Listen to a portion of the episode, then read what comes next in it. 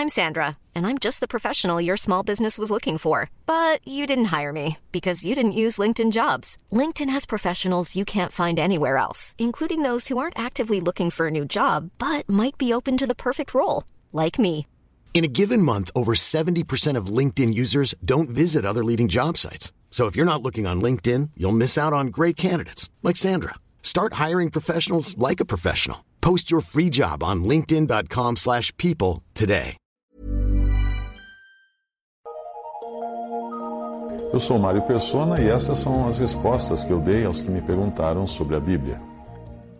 Você escreveu surpreso, com uma dúvida, eh, perguntando como poderia Jesus ter sido Jeová, o mesmo Jeová lá do Antigo Testamento.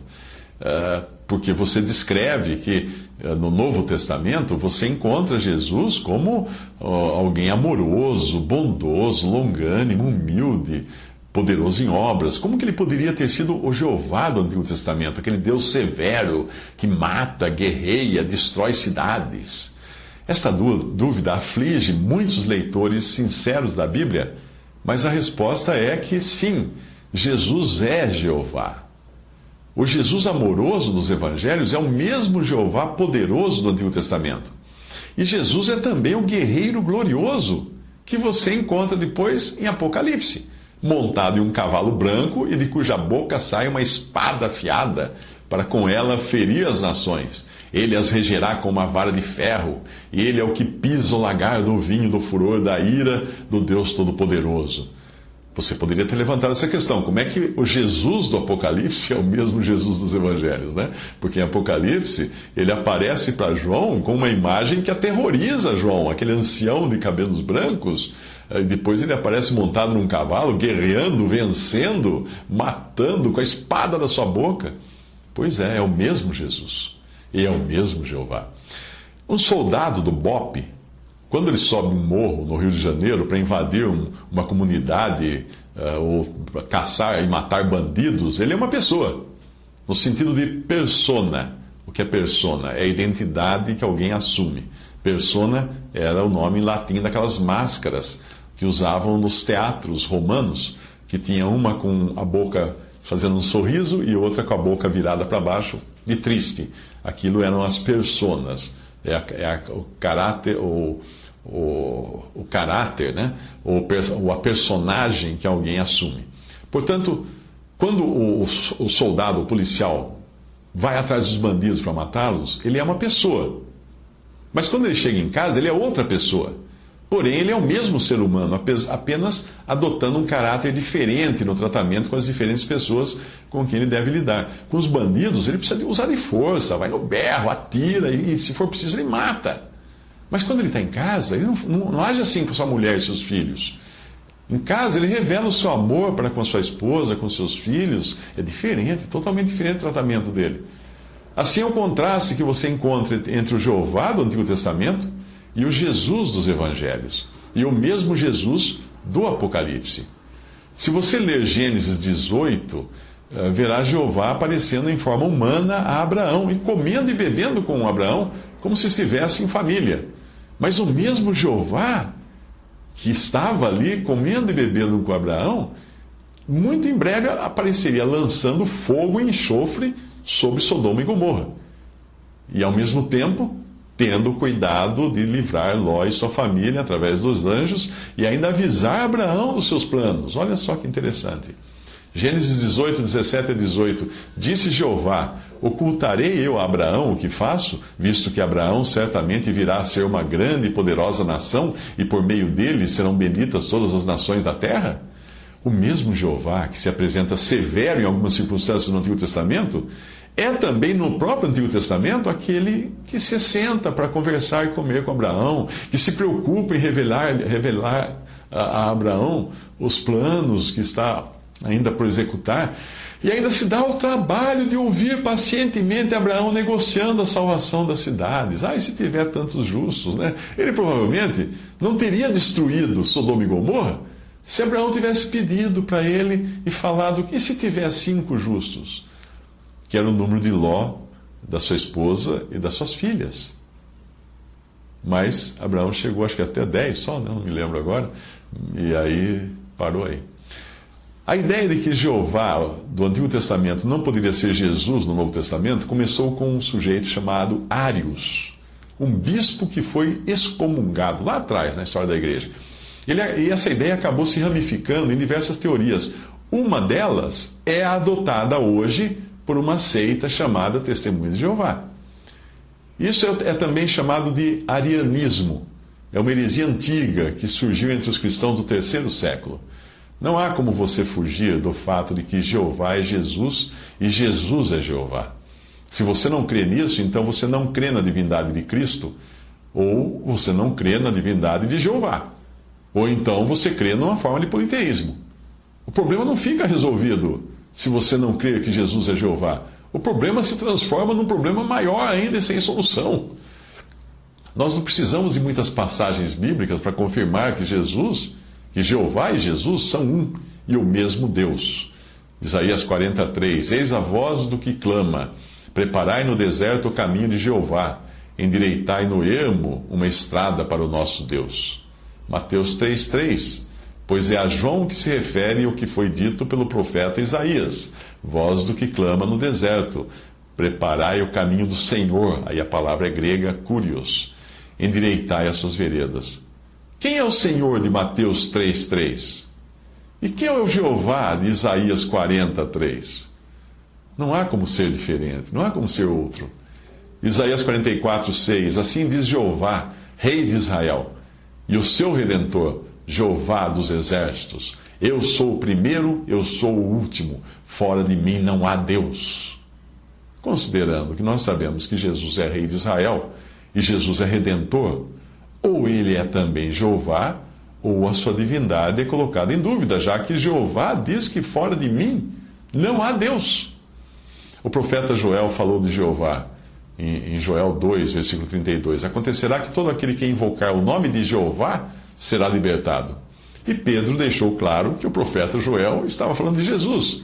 Atos 2, 16 a 21, Pedro, no seu discurso, diz: Mas cumpre-se o que, o que dissera o profeta Joel, e acontecerá que todo aquele que invocar o nome do Senhor será salvo.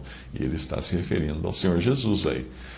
Paulo também usa da mesma profecia, sem porém citar o profeta em Romanos 10, 13, porque todo aquele que invocar o nome do Senhor será salvo.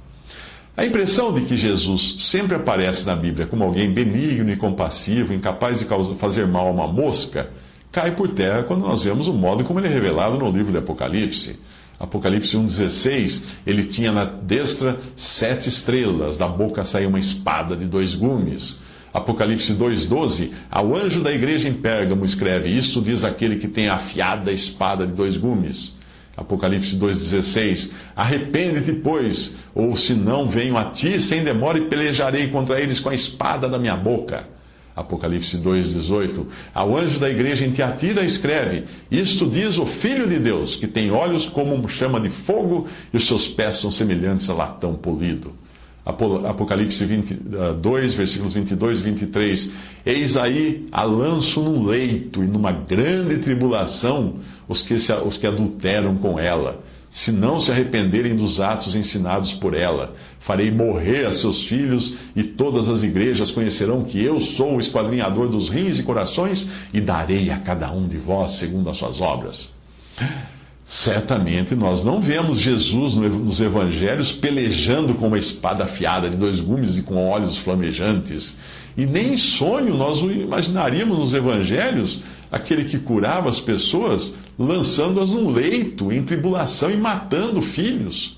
Mas é o mesmo Jesus, só que vindo então em Apocalipse em outro caráter, porque ele virá para julgar e reinar sobre a terra. Apocalipse 19, de 11 a 16, viu o céu aberto e um cavalo branco. O que estava montado sobre ele chama-se fiel e verdadeiro, e com justiça julga e peleja e luta.